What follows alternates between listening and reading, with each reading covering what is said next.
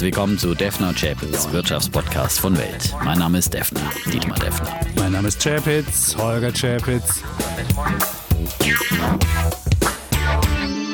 Episode 130, lieber Defner, und nach dem größten politischen Ereignis dieses Jahres, oder ich würde sagen sogar des Jahrfünft oder Jahrzehnt vielleicht, haben wir auch gleich das biggest Makro-Event seit März 2020 und zwar den Impfstoff. Ja, da sprechen kam. auch schon manche von Superlativen. Ich habe auch schon wieder gehört, das wäre die Nachricht des Jahrhunderts. Ich meine, das Jahrhundert hat ja, Nee. ist ja noch nicht so alt, dieses Jahrhundert, ja, bisher, des bisherigen Jahrhunderts. Die größte ja. Nachricht seit, der Ausbruch, seit dem Ausbruch der Pandemie, weil vorher wusste man ja gar nicht, dass man einen Impfstoff. Ja. braucht. Also insofern würde In ich Tat. sagen, das ist es. In So. der Tat. Aber es ist auf jeden Fall ein ganz besonderes Ereignis, weil es noch nie so schnell einen Impfstoff gab und, äh, und vieles äh, historisch einmalig ist in dieser Entwicklung.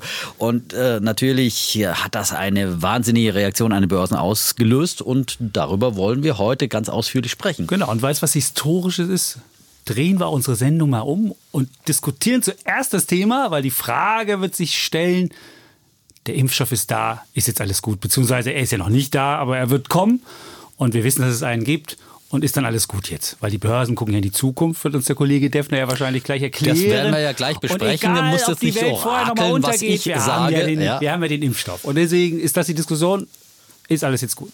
Und können wir deswegen alle unbeschwert jetzt Aktien kaufen und unbeschwert durchs Leben laufen und Ja, äh, ja, optimistisch ja, sein ja, und ja, so weiter. Ja, genug der Vorrede. Wir fangen gleich damit an nach einem kleinen Päuschen. Na, schon die Steuererklärung gemacht? Wir vom Handelsblatt haben in einem Steuerspezial analysiert, worauf das Finanzamt bei der Steuer 2023 genauer guckt. In unserem PDF-Ratgeber finden Sie die wichtigsten 16 Neuerungen, Einstiegstipps für Elster und vier Wege, wie Sie das Maximum herausholen. Sichern Sie sich also jetzt das digitale Handelsblatt vier Wochen für nur 1 Euro unter handelsblatt.com slash mehrwissen. So, da sind wir wieder. Also, wie gesagt, äh, eine Wahnsinnsnachricht, die da kam, äh, über die selbst Skeptiker wie Herr Lauterbach sagen, der jetzt nicht durch Euphorie in dieser ganzen Corona-Krise aufgefallen ist, äh, das ist der Durchbruch. Auch andere sagen, das ist also mehr als nur Licht am Ende des Tunnels. Gestern Abend um, gestern Mittag um 12.45 Uhr, das weiß ich noch genau, weil es mitten in der Börse am Mittag war eben, zu Beginn der Börse am Mittag und wir dann mitten in der Börsenschalte waren, als plötzlich der DAX nach oben schoss, aus äh, bis daher vorher ungeklärten Gründen. Und dann hat die Börsenreporterin schnell noch, Gott sei Dank, auf ihren Ticker gucken können und dann gesagt, hier kommt gerade über die Ticker die Nachricht von Biontech. Äh, das klang erstmal nicht ganz so spektakulär. Hier Wirksamkeitsstudie 90 Prozent und äh, Zwischenergebnisse der laufenden Studie und so weiter. Aber schnell stellte sich dann eben heraus, welche Wucht äh, Nachricht hat, äh, dass es wirklich eigentlich ein Durchbruch ist für den ersten Corona-Impfstoff, mal äh, abgesehen von dem russischen nicht getesteten. Äh, und das ist ein absoluter Gamechanger. Und das haben die Börsen dann sehr, sehr schnell erkannt, welche Wucht diese Nachricht hat. Also, wie gesagt, BioNTech und der US-Partner Pfizer haben ähm, diese Studienergebnisse veröffentlicht und die haben auch gesagt, dass sie jetzt innerhalb der nächsten Wochen eine Notfallzulassung in den USA beantragen werden. Und dann kann es eben jetzt ganz, ganz schnell gehen mit diesem Corona-Impfstoff. Und ähm, das kann natürlich diese Corona-Krise m, nachhaltig und maßgeblich verändern. 90 Prozent Wirksamkeit in den Tests äh, des Unternehmens.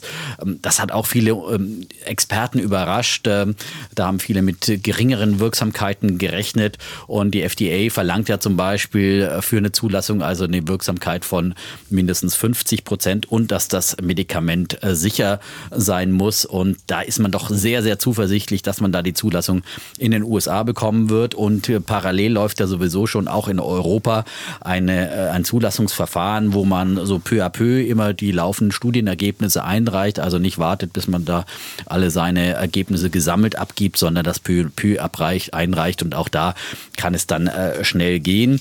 Und ähm, alle Reaktionen von Experten waren, wie gesagt, äh, historische Zwischenresultate. Äh, Zum Beispiel sagt äh, der CEO der Internationalen Impfstoffallianz CEPI, enorm positiv seien die Daten zu werten.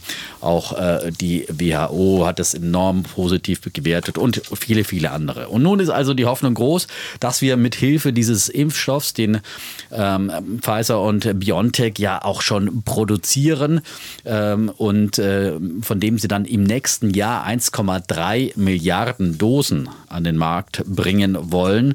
Ähm, in diesem Jahr ähm, natürlich erstmal nur 50 Millionen, weil es jetzt gerade erstmal anläuft. Ähm, aber dass es vor allem dann äh, zu Beginn und im nächsten Jahr der absolute Gamechanger wird, dass äh, wir wieder irgendwie in eine gewisse Normalität zurückkehren können. Und das zeigt vor allem die Reaktionen der ja, Corona-Verlierer, also der Branchen, die besonders gelitten haben unter Lockdowns äh, und Reisebeschränkungen, vor allem eben zum Beispiel die Touristikkonzerne. Ähm, ähm, die Kollegen Chapitz und Eckert haben das ja in der Welt auch schön aufgelistet. Hier die besten Liste des, äh, dieses Montags, wo eine Carnival zum Beispiel, ein Kreuzfahrtbetreiber, der zum Beispiel äh, die AIDA betreibt, 36 äh, Prozent zugelegt hat, äh, die Lufthansa 24 Prozent, die TUI 23 Prozent äh, und, und, und viele, viele Gewinner, eben dann auch die Zulieferer für die Flugindustrie wie Airbus, wie MTU Aero Engines 17 Prozent, MTU zum Beispiel, Airbus 20 Prozent. Und Kinobetreiber in den USA haben teilweise zwei Drittel äh, zugelegt. Und also querbeet ging es äh, durch diese ganzen Corona-Verlierer, die arg da niedergeprügelt worden waren, wo jetzt wieder Hoffnung aufkommt, eben die das Licht am Ende des Tunnels sehen. Auf der anderen Seite wurden natürlich die bisherigen äh, Corona-Gewinner wie äh, äh, Zoom äh, und, und viele andere, wie sie alle heißen, HelloFresh, wie ähm, aber auch die, die Online-Händler Delivery Hero, selbst Riesen, dann eben wie Amazon und viele andere, Netflix, äh, all diese Gewinner, äh, Peloton nicht zu vergessen, minus 25 Prozent, dieses Home Fitness Studio, der Anbieter von diesen sehr, sehr teuren Bikes zusammen mit äh, Online-Kursen. Ähm, all die wurden verprügelt und äh, das zeigt, dass eben die Börse eine Entwicklung vorausnimmt, äh, dass sie äh, vorausnimmt, dass wir wieder innerhalb in diesem nächsten Jahr zu einer Normalität zurückkehren können, dass wir die Corona-Krise hinter uns lassen können und dass jetzt wirklich die Hoffnung berechtigt ist, dass alles gut wird. Oh, alles gut wird. Schön. Ja. Ach, ist doch wunderbar, wenn der Defner hier Tabellen runterliest vom Chefwitz. Das gefällt mir. Ja, ja gut. Das Nein, man muss, muss ja sagen, die Wissenschaft hat wirklich was Großartiges erreicht. Da können wir wirklich stolz sein. Und ich finde es ja am wirklich die Geschichte auch dahinter ganz wunderbar. Es ist ein Unternehmen aus Mainz mit einem türkischen Einwanderer, der mit vier Jahren nach Deutschland gekommen ist und das Unternehmen logiert an der Goldgrube, glaube ich, ist die Adresse. Ja, an der Goldgrube 12. Gut, 12, okay. es logiert an der Goldgrube. Also, das, also ich finde, diese Geschichte ist einfach, war clever genug, sich einen großen US-Pharmakonzern an die Seite zu holen, Pfizer, damit sie schnell die Tests machen können und so weiter. Also die Geschichte ist ist großartig. Und natürlich, wie du es gesagt hast, es ist meines Erachtens auch ein riesen Gamechanger. Und äh, wenn sich diese 90 Prozent rausstellen sollte bei der Effektivität, man weiß es, es sind nur die Fallzahlen, die man jetzt hat. Man hat 43.000 Tests gemacht und hat dann 94 ähm, Covid-Erkrankte gehabt und hat dann da diese ähm, prozentuale Wahrscheinlichkeit rausgemacht. Das kann wahrscheinlich auch noch ein bisschen niedriger gehen. Beispielsweise bei älteren Leuten hat ja auch der BioNTech-Chef gesagt, 80 Prozent. Aber selbst diese Zahlen wären ja wirklich der Hammer. Und äh, das hat natürlich auch positive Effekte. Möglicherweise brauchen wir nicht noch einen weiteren Lockdown im Frühjahr.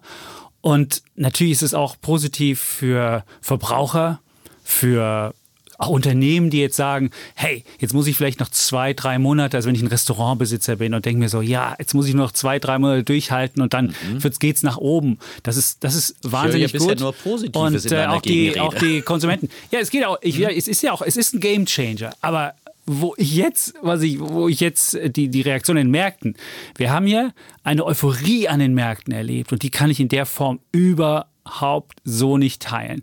Weil selbst wenn wir in wieder in die Normalität zurückkehren, haben wir, finden wir dann eine Wirtschaft vor, die weit davon entfernt ist, wie die Wirtschaft aussah, bevor wir nach Corona reingegangen sind. Und die Idee zu sagen, dann ist alles gut und dann haben wir eine Wirtschaft, die boomt genauso wieder. Natürlich wird sie wegen der wegen der Basiseffekte, weil wir ganz doll gefallen sind, auch irgendwelche Wachstumsraten zeigen. Aber wir haben so viele Verwerfungen in der Geschichte drin. Wir haben so viele Schulden, die wir haben. Wir haben noch so viel Altlasten, die dann aufgearbeitet werden. Und oftmals kommen die ganzen Pleiten erst mit zeitlicher Verzögerung. Also dann zu glauben, dann ist alles gut. Und jetzt haben die Börsen, gestern war es dann soweit, da haben die Börsen auch bei der Marktkapitalisierung ein neues Rekordhoch gemacht. 93 Billionen Dollar waren alle Aktien auf dieser Welt wert. Und das spiegelt so, als ob, wir in der, als, ob es, als ob es uns so gut ginge wie noch nie. Und davor warne ich halt. Und was man jetzt auch schon sieht, mit welcher Brutalität die Tech-Werte abgestraft worden sind. Das ging ja dann, am Anfang war ja am äh, Montag noch auch die Tech-Werte im Plus und der Nasdaq war im Plus. Aber als ich dann irgendwann rausfand, alle können sie nicht die Gewinner sein. Es kann ja nicht sein, dass wir dann gleichzeitig fliegen, gleichzeitig Netflix gucken, aber gleichzeitig auch zu Hause sitzen und dabei Videokonferenzen machen. Gleichzeitig im Büro sein und Videokonferenzen, das funktioniert halt nicht. Und jetzt muss man halt sehen, wie die Welt sich neu zusammenrückt. Und da glaube ich nicht, dass wir jetzt so eine ganz fröhliche, lustige Aufwärtsrallye haben. Alles geht nach oben und wir sind glücklich und sonst wie, sondern es wird viel selektiver sein, es wird viel schwankungsfreudiger sein. Wir werden aus Amerika viel mehr Störfeuer mitbekommen, weil wenn du jetzt den, den Impfstoff hast, und sowieso gespaltene zwischen Präsidenten und, und Kongressen gespaltene politische Kraft ist. Es wird auch kein Republikaner sagen, da können wir doch noch ein Konjunkturprogramm machen. Also auch diese Notwendigkeit, dass du jetzt noch mehr Stimulus machst, dass du noch mehr jetzt anpasst, die gibt es ja auch nicht mehr.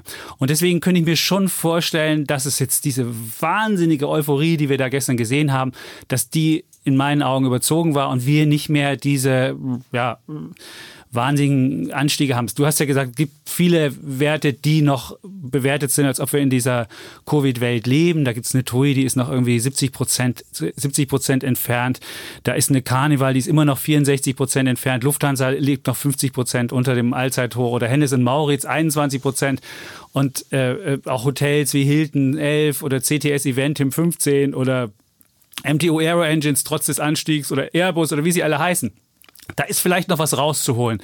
Aber für den Gesamtmarkt, der teilweise getrieben ist auch von Tech und von den Schwergewichten, da glaube ich, gibt es Verschiebungen und da werden wir eher eine Enttäuschung sehen und werden eher, wenn wir so einen MSCI Weltindex haben oder LBCI All Country World, der wird eher so, ja, so vor sich hinkriechen, der wird unter der Decke, werden, wird, wird sich eine Rotation abspielen. Aber jetzt zu sagen, wir sind jetzt in dieser schönen Welt und es geht alles nach oben und wir werden jetzt ganz fette Kursgewinne machen, da glaube ich nicht dran. Und deswegen finde ich diese Euphorie, die da an den Märkten ist, für völlig übertrieben. Das behauptet ja nie jemand. Solcher einer Illusion sollte man sie nie hingehen, dass wir in einer, auch wenn jetzt, sage ich, äh, in Sachen Corona äh, vieles wieder gut wird und wir diese Krise überwinden, dass sich die Welt verändert und dass es immer ähm, natürlich Gewinner und Verlierer geben wird und dass nicht die Flut alle Boote gleichermaßen heben wird, sondern dass äh, da, wo Gewinner sind, es auch Verlierer geben wird. Und jetzt gibt es eben diese Rotation von den Corona- Gewinnern hin wieder zu den Corona-Verlierern an den Börsen.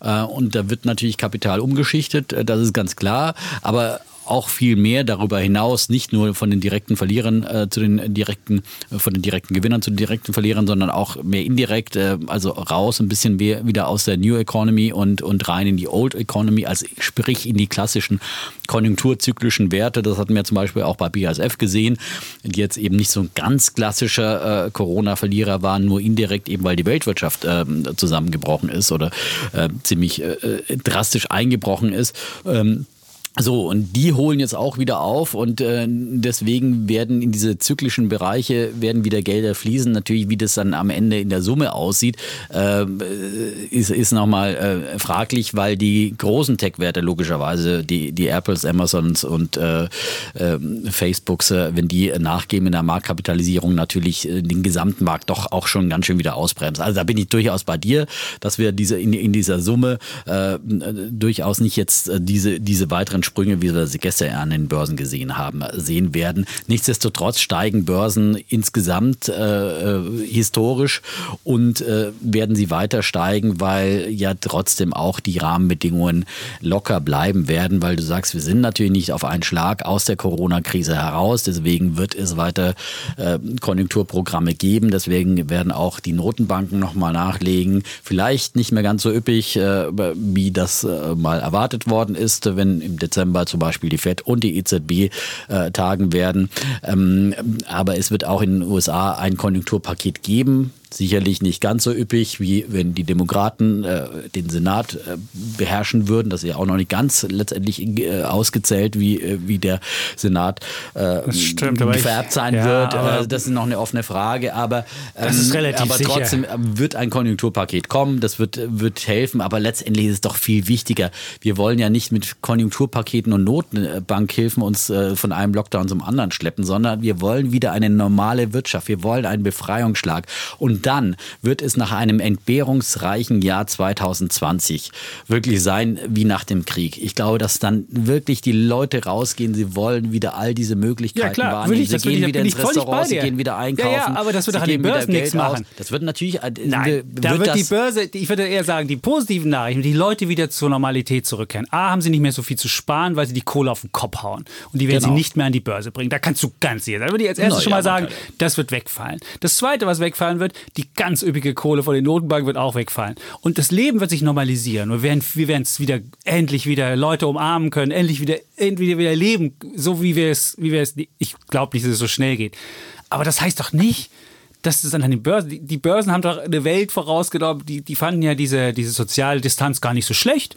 Da macht man alles digital, da verdienen die Leute digital ganz gut, die Leute haben, können kein Geld ausgeben und packen- sie es an die Börse, wunderbar. Das ist ja das Szenario, was die Börse gespielt hat. Und das wird nicht sein, deswegen kann ich mir vorstellen, dass, das, dass es wirklich eine Explosion des Lebens gibt, aber ich will nicht sagen eine Implosion der Börse, aber dass die Börse mitnichten diesem Gefühl mitteilt. Denn jetzt haben wir, wir hatten die letzten Wochen und Monate ein depressives Gefühl und die Börse hat hossiert und du sagst mir jetzt, oh, wenn wir dann aber demnächst wieder ein Hossegefühl auch bei den Menschen haben, dann, dann wird die Börse weiter hossieren. Vergiss es. Das glaube ich wird nicht passieren. Und das Zweite, was ich jetzt sage, jetzt will ich mal den kleinen, den Spießer hier wieder spielen, weil das ja sowieso meine Rolle hier ist. Ich habe mir mal angeguckt mit, den, mit, der, mit der Impfung. Ich meine, nur weil jetzt wir wissen, dass die Impfstoffe kommen und dass es, äh, dass die, die EU heute 200 Millionen Dosen bei BioNTech überhaupt bestellt hat. Bisher hatten sie noch nicht mal bei denen bestellt. Auch das ist schon, wo ich mich denke, so, äh, äh, ja, die haben den Fördergelder gegeben, da gab es Kredite und sonst was, aber die EU hatte bei AstraZeneca bestellt und bei BioNTech nicht. Haben sie jetzt nachgeholt? Okay. Wir kriegen also 200 Millionen Dosen. Das wird jetzt nach Personenschlüssel in der EU aufgeschlüsselt. Kriegen wir also, wir haben Bevölkerungsanteil 18 Prozent. Du brauchst zwei Schuss pro, pro äh, Impfmenschen, weil, weil das ist, weil mit einem kommst du nicht aus. Also kannst du ungefähr in Deutschland ähm, 18 Millionen Menschen impfen. Und 18 Millionen Menschen sind, das sind genau die Anzahl der Leute, die über 65 sind. Hast also nur die über 65-Jährigen, die wir ja als Risikopatienten einstufen würden. Und jetzt kannst du dir mal überlegen, diese 65-Jährigen musst du jetzt impfen. Und jetzt haben wir ja gehört, der Impfstoff hat leider minus 70 Grad, muss er transportiert werden und wenn du ihn in den Kühlschrank stellst, hält er sich nur wenige Stunden oder Minuten. Also kannst du jetzt nicht normal zum, zu deinem normalen Arzt gehen und kannst sagen, hallo, hier bin ich, ich würde gerne impfen, sondern du müsstest ein Impfzentrum aufmachen. Da wird vielleicht diese alte Idee von der ostdeutschen Poliklinik wieder, wieder, wieder belebt, dass Menschen dann dahin gehen und das. Aber egal, es gibt 60 Impfzentren und jetzt kannst du einfach mal ausrechnen, wie diese 18 Millionen Menschen einfach impfst. Und jede Impfung dauert sechs Minuten. Du musst, wie gesagt, zwei Impfungen pro Person machen. Dann brauchst du 150 Tage, wenn du rund um die Uhr impfst. Jetzt sagst du, wir haben 60 äh, Impfzentren, da brauchst du immer noch 2500 Tage. Wenn du rund um die Uhr in den 60 ähm, Impfzentren impfst und dann kannst du sagen, wie viel kannst du gleichzeitig impfen. Das kommt dann darauf an, wie groß du die Dinger machst. Und selbst wenn du dann sagst, ich krieg 50 Impfungen gleichzeitig hin, hast du immer noch 50 Tage, die du, äh, die du die Leute, so lange dauert das. Und alleine an dieser einfachen Rechnung zeigt sich, dass diese Euphorie, der Impfstoff ist da und dann gleich, vielleicht im ersten Quartal wird so ein bisschen ausgeliefert, dann sind wir alle immun. Und das Leben geht Ja, sofort das sagt los. ja kein Mensch. Das ist Das viel kein zu Mensch. optimistisch. Also- und du weißt auch nicht, und diese mRNA-Technologie, äh, du weißt noch, die, die macht ihren ersten wirklichen Test durch. Und keiner weiß bisher, wie lange hält diese Immunität überhaupt durch. Da sagen viele, na, vielleicht sechs Monate, andere sagen zwölf Monate. Und überleg dir, wenn du dann immer wieder nochmal impfen musst, dann, dann, dann kannst du ja die Impfdosen dir hochrechnen, wie viel du dann brauchst. Ich meine, da muss man BioNTech-Aktien haben, okay. Aber dann kriegst du, bevor du dann die Gesellschaft durchgeimpft hast, das dauert ewig. Und deshalb finde ich diese Euphorie, die da Naja, ist, jetzt wird also- alles also gut und wir wir mit tanzen. dem Impfen an. Das hast du ja zwei Punkte nix. aufgemacht. Also äh, du musst ja nicht die ganze Gesellschaft durchimpfen. Äh, Das ist ja sowieso klar. Also ich meine, Herdenimmunität Immunität erreichst du mit 60 Prozent. Das ist auch schon eine ganze Menge. So viel wirst du auch nicht erreichen, weil 50 Prozent sind ja irgendwie, äh, wollen sich, äh, sind dem Impfen skeptisch gegenüberstehend aktuell in Umfragen. Ähm, also wirst du das nicht ganz schaffen, auch in den Risikogruppen sicher nicht. Es gibt bestimmt viele alte Menschen, die sich nicht impfen lassen wollen. So, aber dann können wir aber eine andere äh, Risikowahrnehmung gesellschaftlich äh, vornehmen. Und ähm, wir müssen nicht mehr sagen, wir machen jetzt hier nur noch Lockdowns, einen Teil Lockdown nach dem anderen, weil wir ähm, vulnerable Gruppen impfen, ähm, äh, schützen müssen, sondern dann ist es eine andere Erzählung. Dann kann man sagen, okay, wir bieten diesen Impfstoff an und sobald er äh, zumindest für die Risikogruppen insgesamt zur Verfügung steht und äh, dann kann man eine Gesellschaft auch wieder aufmachen, ohne dass man, finde ich, dann irgendwie auch schon eine Herdenimmunität hat und, und, und, und irgendwie sagt, jetzt ist irgendwie alles hundertprozentig sicher. Kriegst du die Risikogruppe so, in die Impfzentren? Ich meine, ehrlich, die Leute... Die Impften, nein, du kannst, es gibt ja auch mobile Teams. Also ich meine, das ist, äh, wenn du hast ja neu erzählt, die Post überlegt schon, wie man den Impfstoff verschicken kann bei Ja, diesen, ja. Bei, mit, äh, mit einer entsprechenden Kühlung. Also da muss jetzt nicht jeder in die DDR-Poliklinik äh, wandern und die und muss nicht die Oma aus dem Altersheim äh, rausholen, weil das wäre ja auch ein Gesundheitsrisiko. Das, das wird, wird, also ich glaube, das kriegen wir auch noch hin. Da bin ich jetzt wirklich äh, zuversichtlich, dass, in dass das funktionieren Hm, wird. Also gut. doch, natürlich mit mobilen Warum ist denn die Impfteams. Post so dick verloren? Der war einer der dicken Ja, Verlierer die- jetzt, die Post. weil die, die, Post jetzt der Post dicke einer, Gewinner jetzt bring doch nicht immer alles aber also das wär- das Post war Online-Gewinner, weil äh, natürlich jetzt die ganzen Post äh, Online- äh, Corona-Gewinner und die Post war einer der großen Corona-Gewinner wegen des Onlinehandels und all das wurde jetzt abgestraft, weil Zalando verliert, weil man eben denkt, ja gut, dann geht eben mehr rück in den, zurück in den realen Handel, nicht weil sie ein paar Medikamente versenden. Das wird nicht, ist es nicht die da geht's um Agenda. Millionen von Nein, Impfdosen. aber das ist nicht die Agenda für die Post, sondern die Post ist der große Online-Handel-Gewinner und wenn sie verlieren, dann gibt, gibt die Aktie nach. So, das ist das eine. Ähm, dann hast du gerade gesagt, ja, äh, äh, die, die, die Märkte weltweit äh, werden nicht insgesamt zulegen. Natürlich, äh, wir haben jetzt nicht nur äh, äh, Digitalunternehmen gehabt, die hier die Börsen getrieben haben. Natürlich auch, aber nicht nur. Der DAX ist ja auch gestiegen und wir haben im DAX eben gerade mal mit Delivery Hero einen direkten Gewinner und eben dann vielleicht noch die Deutsche Post, ja. Das war es ja dann auch äh, an, an Gewinnern der Corona-Krise. Alles andere sind ja eher äh, zyklische Unternehmen, die eher die Autobauer und auch die Banken, was es auch immer gibt da im DAX, ähm, selbst Bayer, selbst Fresenius, die auch gelitten haben, weil die Leute nicht mehr ins Krankenhaus zum Arzt gegangen sind, weil äh, da Kapazitäten freigehalten wurden. All das waren Verlierer, ja, und trotzdem ist der DAX gestiegen per, per se. Und wenn jetzt hier ein Befreiungsschlag kommt, dann wird es zum Beispiel eben für den DAX bedeuten, dass da in der Mehrzahl äh, ein Aufholpotenzial da Wer ist. hat denn noch einen DAX? Wir haben doch niemanden DAX. Wenn du jetzt die, die war- Portfolios der war nur Leute guckst, dann haben die Ja, gut. Leute, dann haben die Leute Tech bis, bis die bis Unterlippe Oberkante. Das ist ja aber auch ein Fehler. Wenn Und- du jetzt nur Corona-Gewinner in deinem Portfolio hast, dann hast du ein falsches Ja. Portfolio. Ja, das ist aber das Einzelportfolio. Das ist, hat nichts mit dem Gesamtmarkt zu tun. So. Und dann leidet dein Portfolio. Aber deswegen wird der Gesamtmarkt der, der weltweiten Börsen, die immer noch zum Großteil eben auch konjunkturabhängig sind, äh, dann trotzdem zulegen. Ja, also da mache ich mir keine Sorgen, wenn die, die wichtigen, wenn die Volkswirtschaften wieder anfangen zu laufen, wenn wir wieder sowas wie eine V-Erholung kriegen, äh, wenn Geld wieder in die, in die reale Wirtschaft fließt, ja, äh, also dann äh, lieber, lieber äh, in die reale Wirtschaft und das wird dann auch die, die Börsen weiter beflügeln. Die Börsen haben vieles vorweggenommen, dieser Erholung, ist ganz klar. Und ähm, aber trotzdem ist dann natürlich immer noch viel Raum nach oben und äh, äh, viele sind ja skeptisch. Nicht umsonst hat es ja diese Reaktion gegeben. Es war ja eigentlich bekannt, dass BioNTech äh, mit diesen, äh, habe ich ja in den letzten Wochen auch schon wieder mal erwähnt, dass, äh, dass äh, die kommen wollen mit Studienergebnissen. Damit konnte man ja rechnen, dass sie das vorhatten, dass sie bald eine Notzulassung. Also das kam jetzt nicht aus heiterem Himmel, aber genauso hat die Börse getan. getan. Und dazu kam natürlich noch die andere Geschichte, der, der Biden-Sieg, der ja quasi am Wochenende erst offiziell wurde, ähm, der auch nochmal für Erleichterung gestern schon gesorgt hatte und dazu nochmal obendrauf ähm, Biontech mit dieser Nachricht und das hat natürlich insgesamt beflügelt und das ist genau das, was ich immer sage, wenn Damoklesschwerter abgehängt werden, ja, dann verschwindet die Unsicherheit, dann legen Börsen zu und der kluge Anleger sollte nicht da erst aufspringen, sondern er sollte vorher investiert sein. Er sollte Ende Oktober zum Beispiel wieder nachgekauft haben, wenn man schon äh, auf einen Einbruch und auf eine Korrektur wartet. Gut, aber da heißt ja jetzt, will, wir haben das hoch gesehen, wenn das Damoklesschwert Nein, weg ist und dann hast du ja, dann hast du ja kein Potenzial mehr. Du, Wir deine haben immer Theorie heißt ja, du aber- investierst, wenn das Damoklesschwert hängt und du, du, du versuchst auszusteigen, wenn das Damoklesschwert abgeschaut nicht, aussteigen soll, aber, aber, aber zumindest ich sage nicht, ist dann das soll, Potenzial was Nein, nein, ich sage nicht, dass man aussteigen soll. Also auf jeden Fall dabei bleiben. Auf jeden Fall dabei bleiben, weil es geht noch weiter hoch. Und wie gesagt, da gibt es ja noch die Masse der dummen Anleger, die dann immer erst äh, reagieren, wenn, wenn irgendwie äh, alle Unsicherheiten beseitigt sind. Der kluge Anleger äh, versucht das zu antizipieren und steigt ein, wenn die Unsicherheit noch da ist und äh, mit einer realistischen Annahme, dass Unsicherheiten und damit der Schwerter beseitigt werden.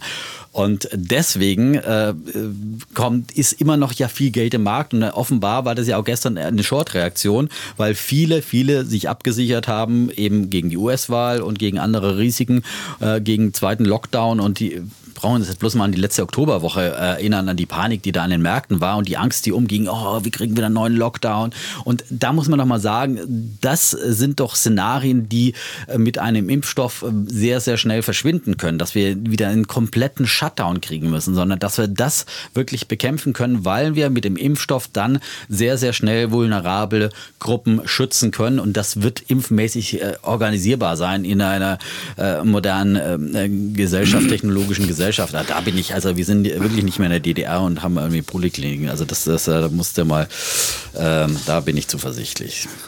Also ich bin, ich bin ja auch nicht nicht, nicht unzuversichtlich, dass der Impfstoff nicht das Leben verändern wird.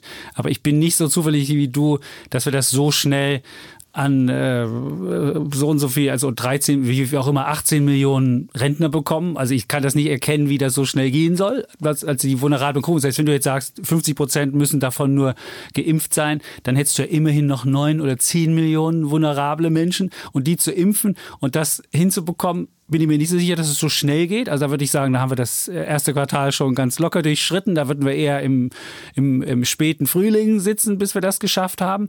Und erst dann ist wieder, ist, ist wieder diese Normalität da. Und das Zweite, äh, die Börsen haben jetzt einfach, ja, meines Erachtens ihr Feuer zerschossen. Wenn ich mir jetzt auch den MSCI All Country World angucke heute, der ist 1,3 minus und wir hatten ja schon ganz häufig auch diesen Momentum-Index angesprochen.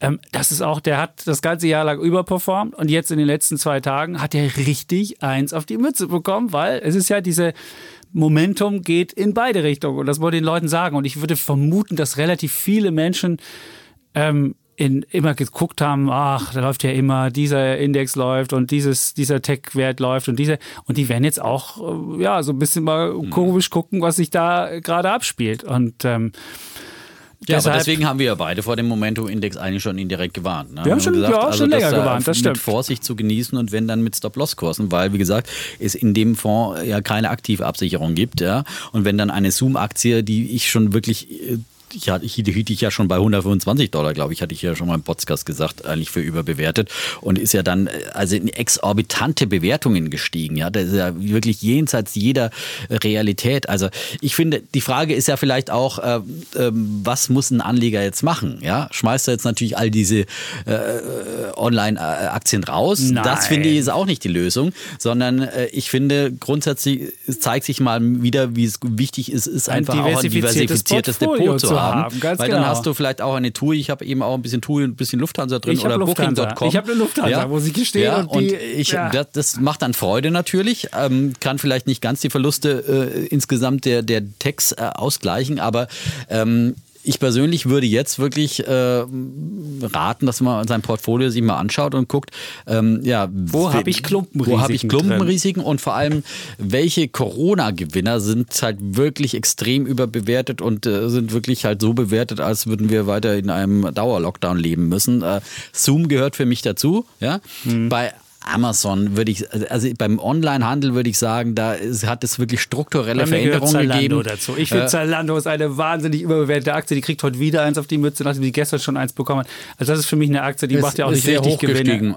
Oh. Na, aber, aber ich meine, wie gesagt, meine Freundin bestellt immer eifrig und ähm, hat und es schickt natürlich auch, auch zu, zurück. schickt auch eifrig Siehst zurück. Du? Natürlich.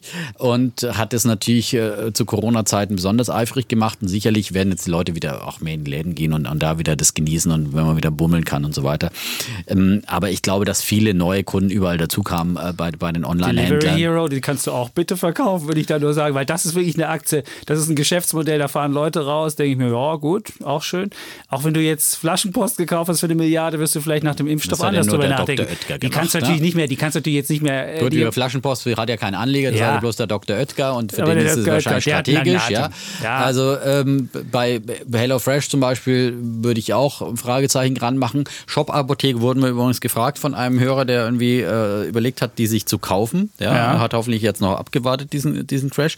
Und äh, sollte, wenn dann da, ich finde aber trotzdem auch da werden viele auf den Geschmack gekommen sein, die sagen, äh, ich brauche ein Medikament dauerhaft. Und äh, jetzt habe ich gemerkt, wie problemlos das mit, mit der Online-Apotheke funktioniert. Warum soll ich denn weiter jetzt in, in die, in die Apotheke marschieren, mir das, das Medikamente abholen? Bei Shopper-Apotheke hätte ich zum Beispiel eher das Bedenken, dass irgendwann Amazon sich diesen Bereich auch nochmal stärker einverleibt. Die haben die Infrastruktur für dieses ein leichtes, äh, die können viel schneller dann ausliefern als die Post, wenn sie irgendwo ein Zentrallager haben mit ihren Prime-Booten und so weiter. Das ist für die ein leichtes, das, das auch noch zusätzlich zu übernehmen und, und zusätzlich anzubieten. Da brauchen sie noch nicht mal irgendwie so eine Online-Apotheke schlucken. Ähm, da ist der Burggraben meines Erachtens für so eine Shop-Apotheke so nicht so besonders groß. Ja? Und ähm, aber wie gesagt, muss sich jeder selber überlegen bei diesen, äh, aber äh, Zoom zum Beispiel, ich meine, sicher wird man weiter Zoom-Konferenzen machen, aber ähm, mal eine Zoom-Aktie in eine Lufthansa-Aktie tauschen, äh, das könnte schon eine Option Zoom sein. war so ich. teuer wie SAP von der Marktkapitalisierung, war genauso teuer. Und ich meine, was hat die für ein Kurs-Umsatz-Verhältnis? Also astronomisch, Astronomisch. glaube ich. Ne? Also das ist, die haben natürlich zuletzt auch Zahlen geliefert, die gewachsen sind, aber äh, ich glaube, das äh, wird äh, so nicht an. Jeder ist auch froh, wenn er mal wieder äh, keine Online-Meetings mehr machen muss und wenn er wieder irgendwann so. Natürlich, wie dieser Schritt in die Normalität, der wird nicht jetzt vor Weihnachten kommen und wir werden kein normales Weihnachten. Wir müssen verdammt noch mal weiter die Regeln einhalten. Also es ist jetzt nicht so, dass wir jetzt sagen, hurra. Äh, die Gefahr besteht weg übrigens mit auch der noch, Maske, dass die Menschen jetzt sagen, dass die leichtsinnig werden, ja. Aber das, das kann ja jeder realisieren, wenn er nicht geimpft ist, hat, gibt's kein, ist diese Gamechanger nicht da. Aber die Aussicht darauf, die besteht. Und wenn das dann in den Frühling reinkommt, ja, wo insgesamt wieder wir dann aus einem langen, langen Tal rauskommen und die Zuversicht steigt, dann wird es ein wunderbares Jahr 2021. Die, die Wirtschaft wird in die Höhe schießen und die Leute haben jetzt gespart und haben Geld und werden wieder reisen, werden wieder Geld ausgeben. Das wird ein Und- schlechtes Börsenjahr, würde ich jetzt schon würde vorhersagen. ich auf jeden Fall dagegen wetten. Also Gut. das ist, das ist äh, fürs nächste Jahr. Jetzt müssen wir für jetzt noch eine Wette finden. so, es ist ein bisschen schwierig, das jetzt zu wetten. Eigentlich, eigentlich müssen wir schon jetzt auf den Gesamt. Wir wollten Wir ja eigentlich auf den Lufthansa Gesam- wetten. wir müssen eigentlich auf den Gesamtwert, eigentlich müssen wir den auf den Gesamtmarkt Gesamtmarkt wetten. wetten. wir auf den MSCI All Country, All Country World. World. äh, Und da Welchen nehmen wir denn weiter, Welchen, welchen Den All-Country World? ACWI, den wir immer als Okay, Standard den haben. nehmen wir. Ne? Nehmen wir einfach einen ETF und wir sagen, äh, ich packe nochmal 10% drauf. Du So. packst noch 10% drauf. Boah, das Da ist bin ich gut. mal großzügig, Okay, ja. heute Ja. großzügig, okay, 10% MSCI die, naja, gut. die nehme ich Ja, an. Die okay, nehme ich sofort okay. an die Wette. Das Nein, ist super. Ich, das war, naja. Gut. Kann ich nochmal zurück? Oder 5% müssen reichen, weil ich meine, man muss wirklich die Tags abziehen, die jetzt verlieren. Ja. Und bis zum Jahresende 5%. ist Ich mach's wirklich fünf- fünf- machen wir fünf. machen wir Wahrscheinlich, fünf- dass sie jetzt die Wette gewinnen, weil sie 5% sechs hier. gewinnen. Ja. Das Nein, gut. es ist, war ein bisschen, war ein bisschen zu, zu hoch gegriffen ins Regal. Ja. Gut. Ähm, weil, wie gesagt, ich glaube schon, dass da ein bisschen, ein bisschen auch bei den großen Tags ein bisschen Korrekturbedarf da ist. Ja. Gut. Aber langfristig steigt die Börse und äh, Jetzt kommt die. Jahresendrallye Jetzt und kommt die ja Jahresendrallye und äh, bei meinem DAX-Kursziel 14.000 bleibe ich sowieso. Das habe ich vor 14 Tagen Ja. schon gesagt. Ja. Und deswegen ja, Gut. haben wir jetzt dieses Thema. Jetzt haben wir mal richtig lange ein Thema vorne diskutiert. Gemacht, ja, Das weil wir mal ein bisschen Zeit hatten. Vielleicht machen wir das Häufiger? häufiger. Dann kann wir ich, das ich würde einfach nochmal, ich würde schon mal hier zwei, noch mal Dann zwei haben wir Feedbacks. noch unsere Bullen und Bären. Nein, das machen wir ganz zum Schluss. Das machen wir Feedback erstmal- ganz zum Schluss? Du willst das ganz umdrehen? Jetzt wird ordentlich erstmal abgearbeitet. Die, Und dann, wenn wir noch Zeit haben, gibt's Pflichten Und wenn Feedback? da noch Zeit Och, für, für Klüngelei, äh, für, Für Klüngelei für, ist? für, für Ich wollte noch was. Ist. Dann darf ich als positives ein, ein positives Feedback von iTunes einstreuen, beziehungsweise Apple Podcast heißt es ja. Da haben wir einen, einen Daumen hoch gekriegt Mhm. mit die Mischung macht es ein bisschen Defner, ein bisschen Chapitz und ein bisschen selber denken ergibt ein Das fundamentales Basiswissen fürs erfolgreiche Investieren. Nebenbei wird man gut unterhalten und jetzt kommt's. Leider bin ich beim Joggen schon zweimal auf die Nase gefallen, weil ich vom Podcast abgelenkt wurde. Oh. Hab's überlebt, weiter so. So, also ich muss Großartig. Ein, siehst du, ich, find, Das ich ist wollte doch schon mal schön, was, ja. was Also da freuen wir uns ja mal besonders, Ja, wenn wir ja. auch öffentlich äh, positive Rezensionen kriegen. Ein bisschen Defner, ein bisschen Chapitz und ein bisschen selber denken, das macht das. Börsenbasiswissen. Cool. Ja. Siehst Äh, Jetzt haben wir wieder hier ein bisschen Unterhaltung. Brauchen wir eigentlich gar nicht mehr, was jetzt einen Impfstoff gibt. Da können wir jetzt eigentlich wieder ein bisschen Wieso? buchhalterischer hier vorgehen. Also, so, ja gut, wir wollen kommen jetzt Sie hoffen, bitte nicht zu hoffen, Ihrem dass, Bullen, wir, dass wir zu den Corona äh, zu den Impfstoffverlierern gehören, weil die Leute jetzt nicht mehr so viel Zeit haben, äh, Podcasts zu hören. Stimmt. Nein, aber man kann ja auch draußen Da habe ich noch gar nicht drüber ja, nachgedacht. Das, Stimmt, man äh, muss sich ja befreien, man muss sich wieder draußen zeigen, man muss eine gute Figur haben und muss dafür auch rennen und dafür Genau. ein bisschen beim, beim Joggen ist Defner, es, ein heute, Morgen bisschen sind, Chapitz. heute Morgen bin ich bei dem Chapitz wieder begegnet, beim Ja. Joggen, ja. Ja. Er- mit kurzen Hosen, muss ich sagen, Respekt bei 6 Grad morgens rennt der Kollege noch mit kurzen Hosen. Die Wärme ist geht halt nach oben raus. abgehärtet. Das wirst du irgendwann feststellen noch. Deswegen habe ich eine Mütze aufgehabt. Gut. Habe ich auch, ja. Also Mütze, Ja. Mütze ist ganz wichtig, ja. Ja. Das ist sowieso so. Äh, machen wir mal ein bisschen, Ein bisschen Bulle, ein, bisschen, Bär. Komm, kommst du jetzt zu deinem fällt dem Bullen? Defner doch gar nicht schwer. Ja. Fange ich mit meinem Bär an. Ja. Ja. Also mein Bär der Woche und um auch noch mal ein bisschen. Wir haben ja jetzt Gott sei Dank letzte Woche in unserem Sonderpodcast, wer ihn noch nicht gehört hat, äh, zu den US-Wahlen äh, ja dann auch soweit richtig gelegen, dass äh, Biden dann tatsächlich das Rennen gemacht Mhm. hat, auch wenn es noch nicht juristisch durch ist, aber da kann ja jetzt wirklich nichts mehr da passieren. Ähm, und Die Vize, ich muss sagen, wie die Vize heißt. Kamala. Weil auch unser Chef, der Olaf Gersemann, hat heute Morgen Kamala gesagt und Kamala heißt sie nicht, sie heißt Kamala. So, ich muss es einfach Naja. mal sagen. Kamala. Muss ja auch hier was Es wird weiter verschiedene Versionen geben. Wir wissen heute noch nicht. Äh, bei Barack Obama hat es ja auch lange gedauert, beziehungsweise Barack. Barack. Die, die meisten sagen ja immer noch. äh, Barack. sprechen- Der heißt Barack. Barack. Barack. Und Barack. Kamala. Kamala, wirklich. Die hat, die hat ein YouTube-Video. Kannst du die runterladen? Kannst du Okay. angucken? Ne? Super. Kamala. Nicht Kamala. So, mein Bär der Woche geht aber an einen alten Kumpel von Donald Trump, ja, äh, dem jetzt auch ein bisschen die Felder davon äh, schwimmen. Äh, und das ist äh, Boris Johnson, der Londoner, der Premier in Großbritannien, der ja wirklich so dick war mit Donald Trump. Ja, so, So dick, dick? ja, da passt ja nichts Jetzt bräuchte man einen Videopodcast, weil dann könnte man das sehen, wie dick der war. Und Donald Trump hat ihm ja immer auch versprochen, hat ihn ja ermuntert, hier den Brexit durchzuziehen, hat gesagt, hier und wir werden euch so ein tolles Handelsabkommen geben. Äh, ihr braucht euch überhaupt keine Sorgen machen, schert euch nicht um Europa. Hier, wir sind euer toller Handelspartner und äh, alles wird gut und so weiter und so fort. Ähm, und ähm, ja, ich habe immer davor gewarnt und habe gesagt, äh, dass äh, der sich nochmal umschauen wird, äh, weil er natürlich auch gegen die USA eine ganz schlechte Verhandlungsposition haben wird als kleines Großbritannien. Noch haben sie ja kein Handelsabkommen, ja. Und äh, das wird jetzt noch viel, viel länger dauern, denn man erinnert sich jetzt mal zurück. Äh, dieser Boris Johnson hat sich äh, damals mit Obama äh, doch recht angelegt. Obama war nämlich 2016 und wir wissen ja, Joe Biden, der President-elect, der kommende designierte Präsident der Vereinigten Staaten, war damals unter Obama Vizepräsident. Also der wird sich auch daran noch gut erinnern.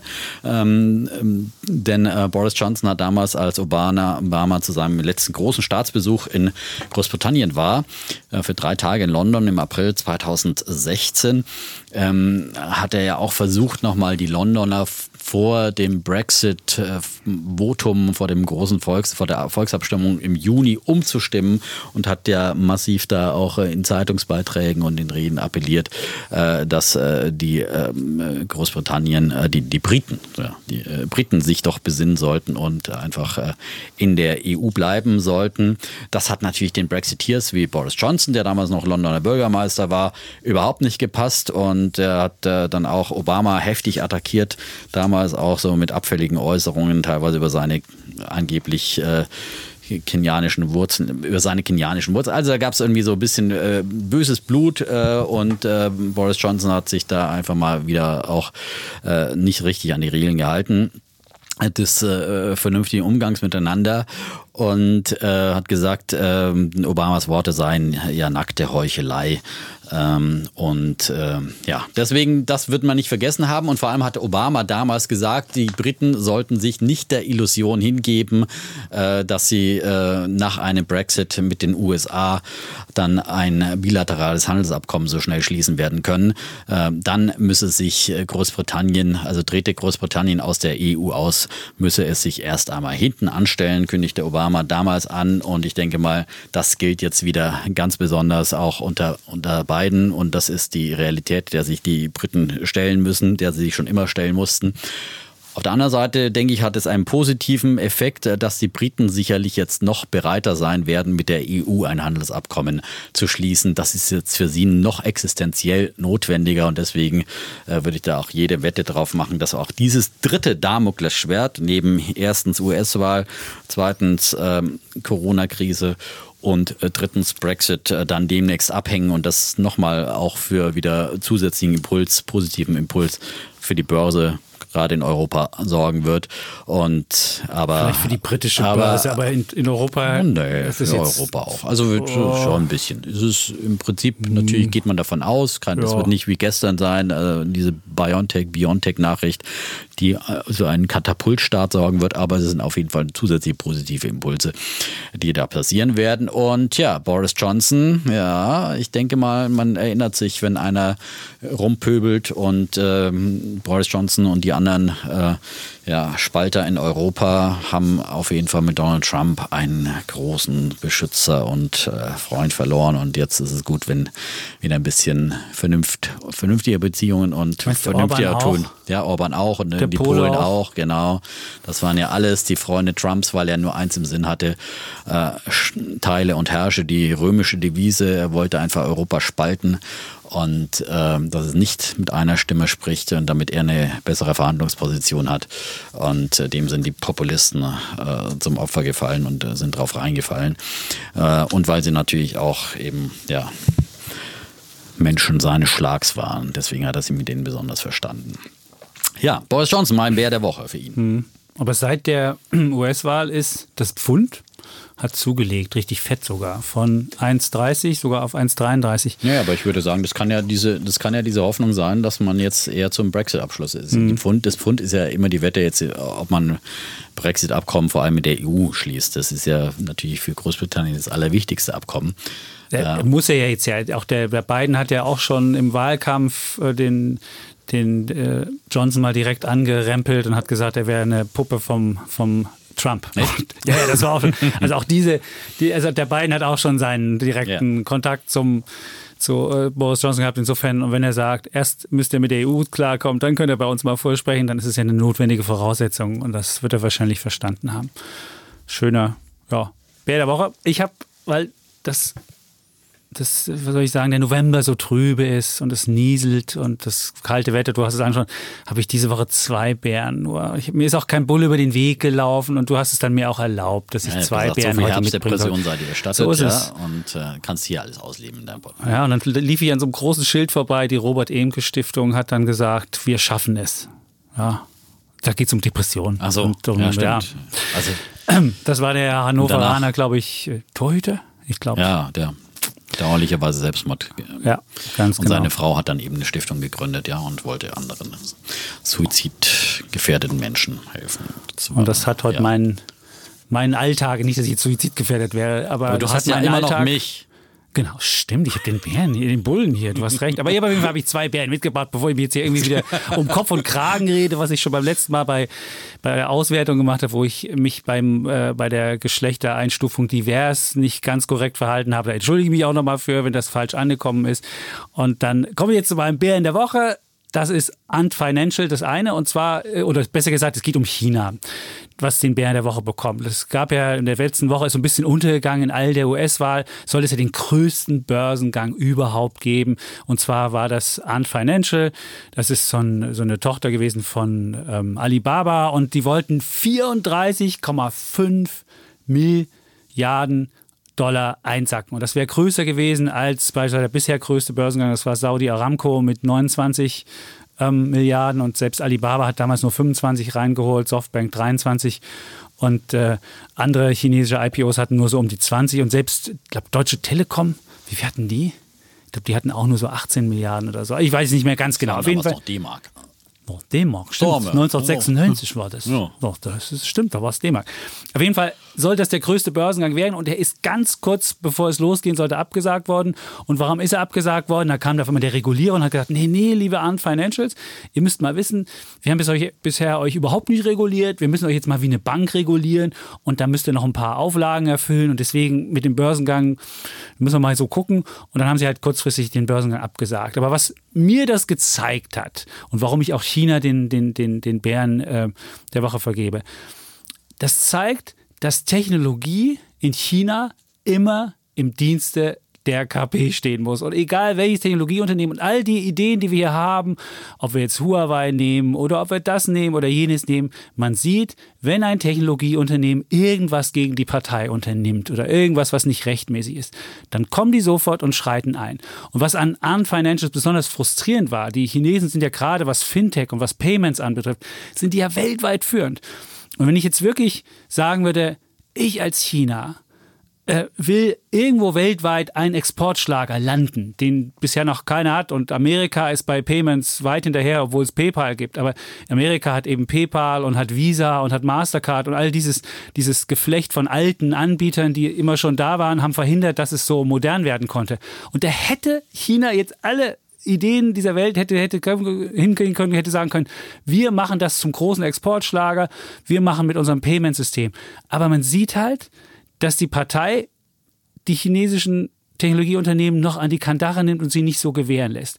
Und das sagt mir zum Zweiten noch, dass China es in meinen Augen nicht schaffen wird, richtig zur großen Weltmacht zu werden, wenn du eine Partei hast, die bestimmen will, wo es lang geht und die selbst so eine großartige Chance wie Arndt Financial absagt, weil irgendwas nicht bootmäßig funktioniert. Jetzt haben sie sie in Grund und Boden reguliert. Jetzt ist der Laden nur noch die Hälfte wert. Die wollten ungefähr 400 Milliarden oder sogar 500 Milliarden insgesamt schwer werden. Und jetzt ist sie nur noch die Hälfte wert, weil sie einfach die Chinesen gesagt haben, na gut, dann regulieren wir euch jetzt runter und die klassischen Banken werden jetzt, werden jetzt bevorzugt euch gegenüber und haben sie klein gemacht. Und das zeigt mir halt, dass, dass es bei China nicht um Kapitalismus geht, um, um, um, um, um, um wirklich Wettbewerb und um sonst sondern es geht darum, dass es so ein parteiengestellter Kapitalismus ist, der im Zweifelsfall auch Chancen kaputt macht. Und deswegen denke ich, dass China nicht auf dem Weg nach oben ist und wer jetzt schon Amerika ab, absagt und sagt, ah, die Chinesen, die werden es machen, das sind die neue Supermacht, die werden ins KI überholen und so weiter, das glaube ich nie und nimmer. Und deswegen ist mein ähm, Bär der Woche für China. Und eine zweite Sache, die mir noch äh, da über den Weg gelaufen ist in der letzten Woche, gab ein Interview mit Neil Ferguson, dem ähm, Historiker, und er hat ein Interview gegeben und hat nochmal erzählt, dass China in einem Bereich total unterbelichtet ist, nämlich Halbleiter. Und Chinesen kriegen es nicht hin, Halbleiter herzustellen.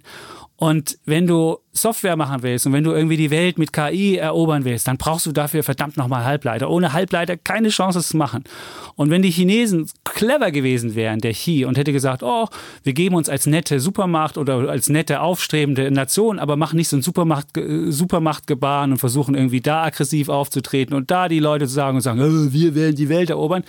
Und wenn, wenn, wenn er das nicht gemacht hätte und erstmal vorher sich die äh, geschafft hätte, Chips im eigenen Lande herzustellen, dann wäre er viel cleverer gefahren. So hat er es aber nicht gemacht. Und wenn jetzt die Amerikaner sagen, wie es der Trump ja auch gesagt hat, das ist eines seiner Verdienste auch, was man noch sagen muss, mit China der Umgang, wenn der sagt, ihr kriegt keine Halbleiter mehr, ist der ganze chinesische Aufschwung oder die, die Idee von ich bin Technologieführer ist dahin. Und deswegen auch da ist China anfällig oder vulnerabel, wie man ja im Neudeutsch so schön sagt. Und das alles sagt mir, das von Supermarkt ist das, äh, Supermacht ist das nichts. Und deswegen ist mein Bär der Woche China. So, jetzt habe ich wahrscheinlich zwei Eieruhren hier rüber geredet, aber wenn es um so eine große Nation geht mit so vielen Menschen, kann man auch mal ein bisschen länger reden. Da würde ich meinen zweiten Bären kürzer halten. Ja. Ist ja heute nicht unser Diskussionsthema. Wir hatten mal drüber nachgedacht, aber drüber diskutieren. Ich würde es nicht ganz so, so schwarz sehen. Also der Aufstieg Chinas wird nichts und niemand stoppen können. Allein die Zahl der Menschen, die es da gibt, 1,4 Milliarden. Ja, und wenn die äh, zu, weiter zu Wohlstand kommen und äh, die Wachstumsraten auch nicht mehr so stark sein werden, werden sie früher oder später Amerika überholen. Das ist eine, eine ganz simple Rechnung und sie sind in vielen Technologien, haben sie wahnsinnig aufgeholt. Das muss man einfach so sehen. Okay, vielleicht haben sie jetzt gerade keine passenden Chip-Lösungen sind, aber ähm, die sind äh, in, in vielen, vielen Bereichen, ähm, haben sie wahnsinnig äh, technologisch aufgeholt und ja, und Alibaba würde ich jetzt auch nicht verkaufen. Morgen ist Singles Day, 11.11. Ja, 11. das wahrscheinlich das ist der umsatzstärkste Aber Alibaba online. hat auch einen Abschlag. Das ist äh, noch nicht mal was äh, zu, ja, äh, von daher ist das Das ist der. China-Abschlag. Und du siehst dass der, China-Abschlag und natürlich- größer geworden. Der ist größer geworden und der Ja, wird natürlich auch noch hat er hat die durch jetzt den Endbörsengang äh, Börsengang Ja. Absage extrem verloren. Aber das ist vielleicht eher eine Einstiegschance bei, bei Alibaba. Und noch eine, Äh, eine Frage 11.11. stelle ich dir, so wird- ist so ein Denkmuster. Kennst du einen, der, in, der Chinese werden möchte in der Welt? Und kennst du Leute, die gerne Amerikaner werden wollen? Und dir die Frage Ja, das ist stellst. doch klar, dass ja, keiner nee, Wie ist denn klar? Wenn Nein. China wirklich die Weltmacht wäre und da alle Chancen dieser Welt legen, warum will keiner in dieser keiner. Welt Chinese werden? werden die größte Volkswirtschaft und, und der Welt werden. arbeiten? Das heißt aber nicht, dass der einzelne Chinese so wohl. Nein, äh, warum kein, ich habe noch keinen getroffen in meinem Leben, der sagte, ich möchte Chinese werden und möchte da meinen Lebtag verbringen und möchte da an, einem Aufstieg nach großen Nationen teilhaben. Ich kenne aber viele, die sagen, ich möchte in Amerika sein, möchte innovativ sein, Ja, möchte das, das machen. ist doch Und daran erkennst du doch, wer ist besser in der Welt dran. Und selbst wir Europäer kriegen mehr Talente ran als die Chinesen. Ich sag und doch, deswegen, das, eine, es geht um die gesamte Volkswirtschaft. Ja. Deswegen ist der Einzelne natürlich nicht so wohlhabend wie der einzelne Amerikaner und er ist auch Ja. nicht so frei und es ist keine Demokratie. Und trotzdem wird, hat aber China eben auch dadurch eben viele Vorwür äh, Vor Vorteile, wie sie zum Beispiel die Corona-Krise managen konnten. Ja, das kann eine Demokratie so nicht tun. Das ist ganz klar. Und äh, deswegen ist China jetzt einfach viel, viel schneller rausgekommen aus dieser Krise. Das muss man einfach mal faktisch so anerkennen. Und ähm, das Image von China in der Welt ist Image, kaputt. Ja, was, Die haben ihr Image ver versau versaubeutelt damit mit um der Image. Corona-Krise. Da kannst du aber ganz sicher sein. Also das Image hat garantiert ist nicht besser geworden in diesem Jahr. Also wenn du jetzt sagst, China wäre 2020 der große Gewinner, würde ich sagen, nee. So, aber wir wollen jetzt nicht drüber Ja, also diskutieren. nach nackten Zahlen sind sie der Gewinner, weil sie die einzige große Volkswirtschaft sein werden, die in diesem Jahr wächst, während alle anderen Einbrüche verzeichnen, die äh, an die, den Einbruch 2008 ran. äh, Das sind die Zahlen, ja, das sind die Fakten. Ja. Und wenn du Imagewerte äh, bewertest, äh, dann ist das natürlich was anderes. Das ist ja Siehst keine du? Frage. Deswegen will ich ja auch kein Chinese werden. Das ist, ich Siehst schätze die, die Freiheit und Demokratie Ja. in diesem Lande überaus, aber kann mir trotzdem vielleicht eine Alibaba-Aktie kaufen, wenn ich damit vielleicht Geld verdienen kann. So und es ist, man muss eins muss man schon unterscheiden, auch äh, wenn man jetzt diese ethische Latte von äh, Dings wieder auspackt von von Chapitz, ja. Äh, es gibt in China gibt es Staatsunternehmen wie Huawei, ja, äh, und es gibt äh, schon äh, auch äh, Unternehmen, die die äh, nicht in Staatsbesitz sind, ja. Äh, Aber die bitte nicht mit dem Staat in Konflikt kommen Aber dürfen. die natürlich klar. Siehst du, und da die ist nicht in Konflikt kommen dürfen. Das ist klar. Das Risiko muss man sich bewusst sein. Dafür sind es aber niedriger bewertet als die Amazon. Und nochmal eins zu Alibaba. Der, der Singles Day wird weltweit der umsatzstärkste On- Online-Handelstag sein. Es werden wieder neue Rekorde sein, die an diesem 11.11. fallen werden. Davon ist äh, Amazon mit seinem Prime Day weit entfernt. Und ja, äh, also wie gesagt, äh, das ist als Diversifikation, finde ich, sollte man auch in chinesischen Tech-Unternehmen investiert sein. Kann jeder für sich selbst entscheiden. Genau. Ähm, mein Bulle der Woche ist äh, ein Unternehmen, ich habe ja häufig jetzt von Solarunternehmen in letzter Zeit gesprochen, auch äh, natürlich im Zusammenhang mit der Biden-Wahl zuletzt, aber vorher auch schon äh, in Sachen ähm, Klimawende, dass äh, die EU ähm, klimaneutral werden will und so weiter. Die Chinesen ja auch bis 2060 dieses Ziel gesetzt haben und jetzt kommt eben auch noch Amerika dazu, die wieder dem Pariser Klimaschutzabkommen dann beitreten. Und ähm, also erneuerbare Energien äh, sind weiter wahnsinnig gefragt und äh, sowohl im Solarbereich als auch im zweiten wichtigen großen Sektor der erneuerbaren Energien, nämlich in der Windkraft. Und das zeigen jetzt äh, auch wieder die neuesten Zahlen von Nordex. Nordex habe ich ja auch schon öfters mal genannt. Das ist auch eine Aktie, die ich im Depot habe. Ähm, und ähm, die ist ähm, heute an diesem Dienstag, an dem wir aufnehmen, macht den Kurssprung von rund 15 Prozent und ähm, hat sich damals hat damit von seinen Tiefs jetzt, glaube ich, in der Corona-Krise äh, ungefähr verdreifacht. Ich glaube, die war so bei 5 Euro oder sowas. Und ähm, der Grund ist eben, dass sie jetzt doch wieder einen positiven Ausblick geben. Sie waren etwas skeptisch äh, wegen der Corona-Krise und hat, hatten eben den Eindruck, dass sie darunter leiden, haben damals dann auch ihren Ausblick äh, kassiert und äh, trauen sie jetzt wieder eine Prognose zu und ähm, sagen, dass sie in einem laufenden Jahr 4,4 Milliarden Euro an Umsatz erreichen werden. Und äh, das hat die Märkte eben sehr positiv überrascht. Äh, ähm, sie peilen dann auch ähm, für 2022 Erlöse von 5 Milliarden an und äh, 2019 hatten sie gerade mal 3,3 Milliarden erzielt. Sie wollen auch profitabler werden, zumindest beim EBITDA. Ähm, das soll ähm, bis 2022 deutlich zulösen, zulegen und ähm, die Kennzahl, die soll ähm, ähm, die EBITDA-Marge, die soll auf 8% bis 2022 steigen. Und, Wer äh, kann damit was anfangen mit einer EBITDA-Marge? Aber gut, ja, frag ich, ich sage jetzt so einfach nur, was die, die Meldung war und ähm, an den Märkten kommt sie auf jeden Fall gut an. Das haben sich viele Analysten geäußert, äh, ähm, die teil, äh, unterschiedliche Kursziele ausgeben. Jeffries äh, hat, äh, glaube ich, äh, 15 Euro ausgegeben und die sind jetzt auch schon erreicht. Und ähm, es zeigt einfach, dass Windkraft äh, wieder da ist, wieder im Kommen ist. Es gibt nicht nur Nordex, es gibt auch andere Anbieter. Vestas ist der weltgrößte. Wer äh, sich engagieren möchte, kann natürlich immer erstmal nach den Marktführern gucken. Und es gibt auch eben auch in China eine Lösung, habe ich ja letzte Woche Genau, da hat angesprochen, jemand nachgefragt, wie heißt die? Ja, äh, äh, Goldwind. Heißt die. Wie heißt also, die? Also ganz, also die wird äh, ge- gemeinhin Goldwind genannt, ja, als Abkürzung. Ga- Komplett heißt sie Xin Yang Goldwind Science and Technology. So, ich würde jetzt einfach mal eine WKN hier Und- wieder, wieder sagen, weil wir ja hier Ah. in der WKN-Sendung sind. Meine Damen und Herren, ich würde die WKN der Xiang Goldwind ist, äh, ist, äh, ist folgende. Ähm, da müssen wir hier die Ich-Info. Ich sag schon mal, die ist der viert- viertgrößte äh, Windanlagenhersteller der Welt. Wie gesagt, in China zu Hause. Und äh, China hat natürlich in diesem Sektor auch enormen Nachholbedarf. Und ähm, von daher äh, sind die sicherlich dann in ihrem Heimatmarkt schon mal als Absatzmarkt gut positioniert. Aber weltweit wird Windkraft immer mehr gebraucht. Und äh, wir haben ja oft auch schon das Wasserstoffthema ge gehabt. Also da dann noch mehr. Aber ähm, Windkraft und Solar, das sind die zwei erneuerbaren Energien, die auch in unserem immer wieder genannten ETF dann mit drin sind und ähm, die meines Erachtens vor einem massiven Boom in den nächsten Jahren steigen äh, sein werden, genauso wie Solar. Äh, es muss hier massiv ausgebaut werden, um die Klimaziele zu erreichen. Und ähm, ich würde jetzt nicht unbedingt bei Nordics an so einem Tag wie heute aufspringen, äh, sondern einfach wieder einen kleinen Rücksetzer abwarten als Idee, wie auch immer alles, was wir hier wiedergeben, nur Ideen sind, äh, muss jeder für sich selbst entscheiden. Und ähm, aber ich denke mal, Windkraft gehört auf jeden Fall ins Portfolio genauso wie Solar. So, jetzt habe ich noch die WKN, Mhm. die ist A0N JUP. Also A0N J-U-P. A0N JUP. Mhm. Für Goldwind. Ja. Für Goldwind, genau. Also, weil da gab es Nachfragen und dann. Äh, Also ich ja, letzte. Woche gekauft, nochmal schnell von den Wahlen und als so äh, der Trend Richtung Trump ging, sind ja die Erneuerbaren nochmal ein bisschen eingebrochen. Da gab es nochmal wieder eine kleine Kaufchance. Und, äh, Auch eine sehr volatile Geschichte. Natürlich, die macht heute auch wieder, hat heute auch wieder so 6, 7 Prozent gemacht, glaube ich. Und ähm, das sind so Aktien, die dann natürlich auch größere Ausschläge haben. Dann braucht man auch stärkere Nerven. Aber wie gesagt, dann lieber mal ein bisschen einen schwachen Tag abwarten, wenn man als diese Idee sich zu eigen machen möchte.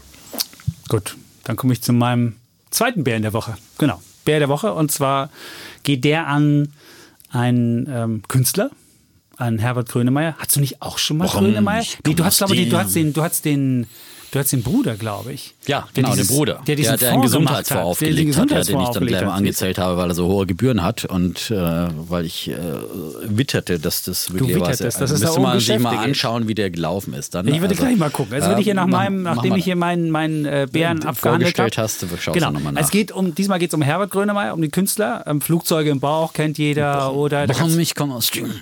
Oder Bochum, ein bisschen- tief im Westen, Muss ein bisschen wo die Sonne unterlesen. versaut. Muss ein bisschen unter. Currywurst. Du meinst jetzt Currywurst oder was war das jetzt? Currywurst? Da gibt auch na, na, na, na, na, Currywurst. Grönemeyer? Kenn ich Na, na, nicht. na, na, na, Nehme ich gleich zwei. Mein Lieblingslied von, von Grönemeyer ist ja, ich mag Musik nur, wenn sie laut Genau. ist. Sie, mag, Musik, sie nur, mag, wenn sie laut ist. Sie ja. mag Musik, sie nur, mag wenn Musik sie nur. laut ist.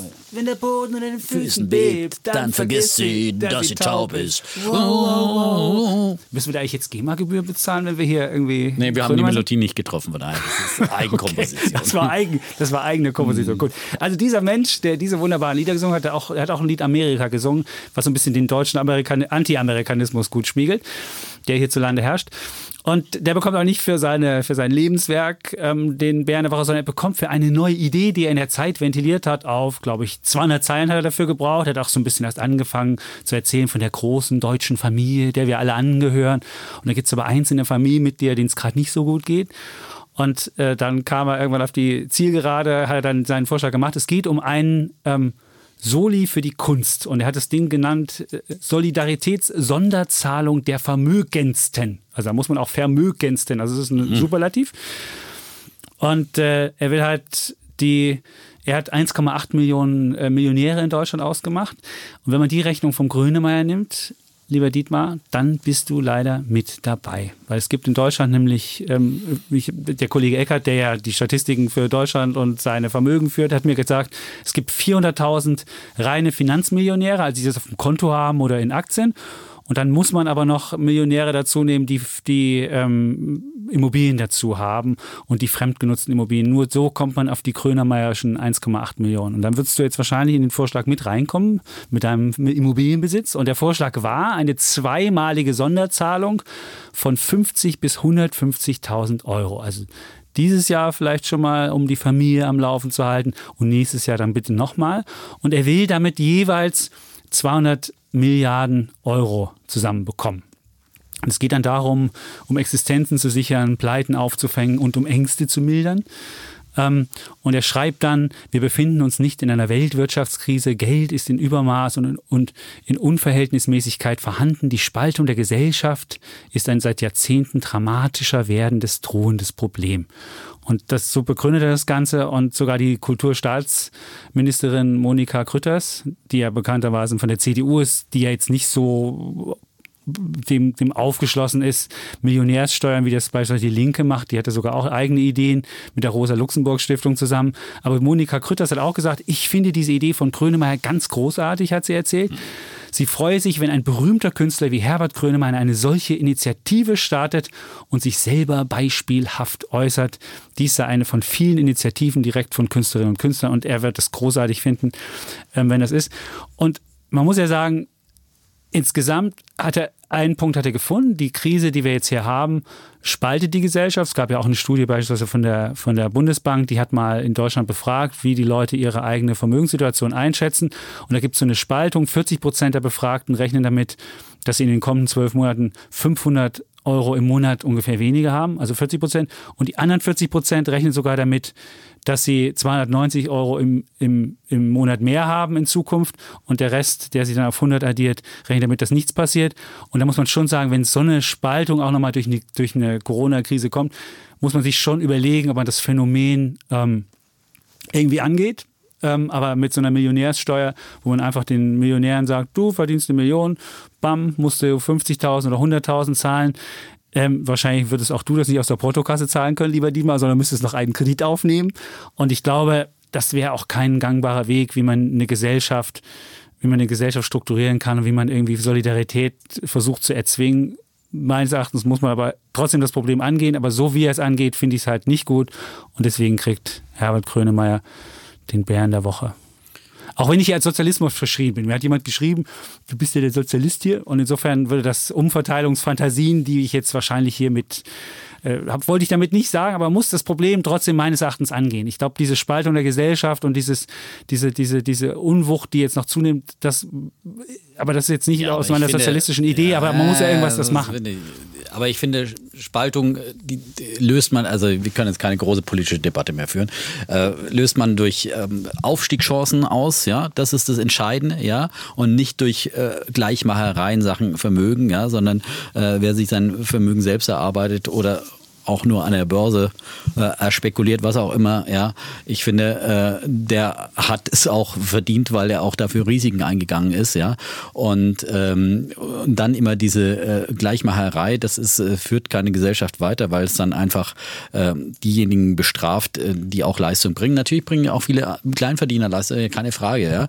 Aber deswegen muss man Bildungschancen ermöglichen, muss Durchlässigkeit ähm, ähm der Gesellschaft ermöglichen, den Aufstieg ermöglichen ermöglichen.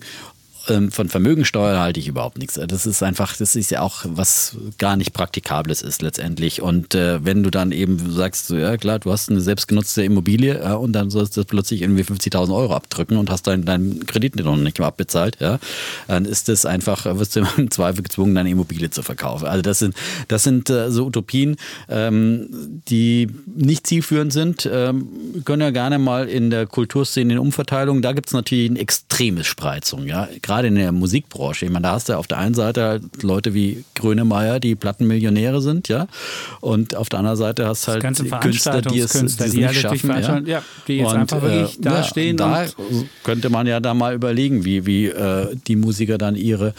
Aber letztendlich ist die Umverteilung wird ja durch den Staat gemacht und wird, werden viele unterstützt. Natürlich nicht, äh, oft nicht genug, aber letztendlich gibt es halt auch immer einen, einen gewissen Wandel und äh, manchmal gehört auch Scheitern dazu. Das ist halt, ist halt äh, tragisch, aber das ist äh, bei Firmen so, das ist ähm, bei einzelnen Berufen auch so.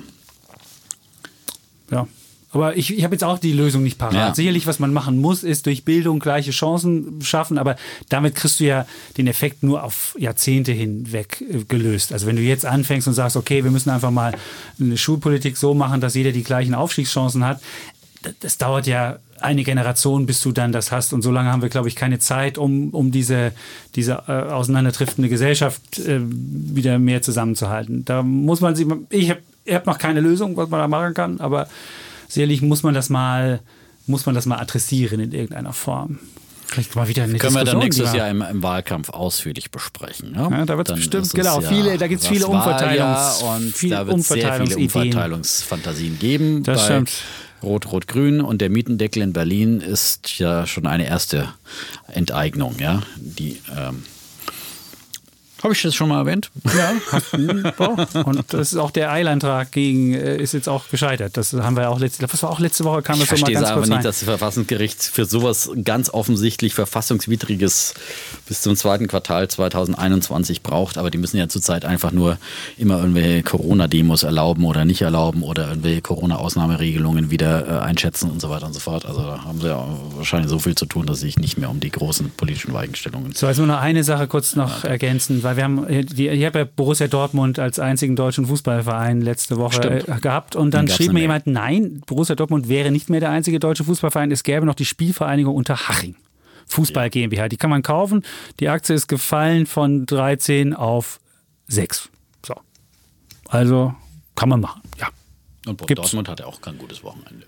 Nee, aber du hast wieder gesehen, die haben eigentlich ganz gut gespielt, aber die sind halt Zweiter. Die bleiben Zweiter. Ich meine, der, der, der Trainer macht die auf Zweiter und ich habe auch noch keine Idee gehabt, wie man Bochum als erstes, äh, Bochum, äh, wie man Dortmund hinbekommt auf Nummer eins. Ich meine, Ich verschulden bin können schon ein bisschen enttäuscht von dir heute. Du hast keine gesellschaftliche Idee heute und noch nicht mal eine Idee für Dortmund. Ich hätte keine Idee für Dortmund, weil die, du, bräuchtest, du bräuchtest wahnsinnig viel Geld. Du müsstest also irgendeinen Scheich reinholen, müsstest du wahrscheinlich. Gut. So, jetzt kriegen wir hier Symbol signalisiert, Ja, wir, sollten sind ja auch aufhören. durch. Wir haben alles, es ist alles gesagt, heute in etwas anderer Reihenfolge. Und Genau. ähm, Ihr könnt trotzdem uns weiter fünf Sterne geben an wirtschaftspodcast.welt.de schreiben und äh, vielleicht auch nochmal mitteilen, ob ihr jetzt beide Podcasts gehört habt oder nur einen.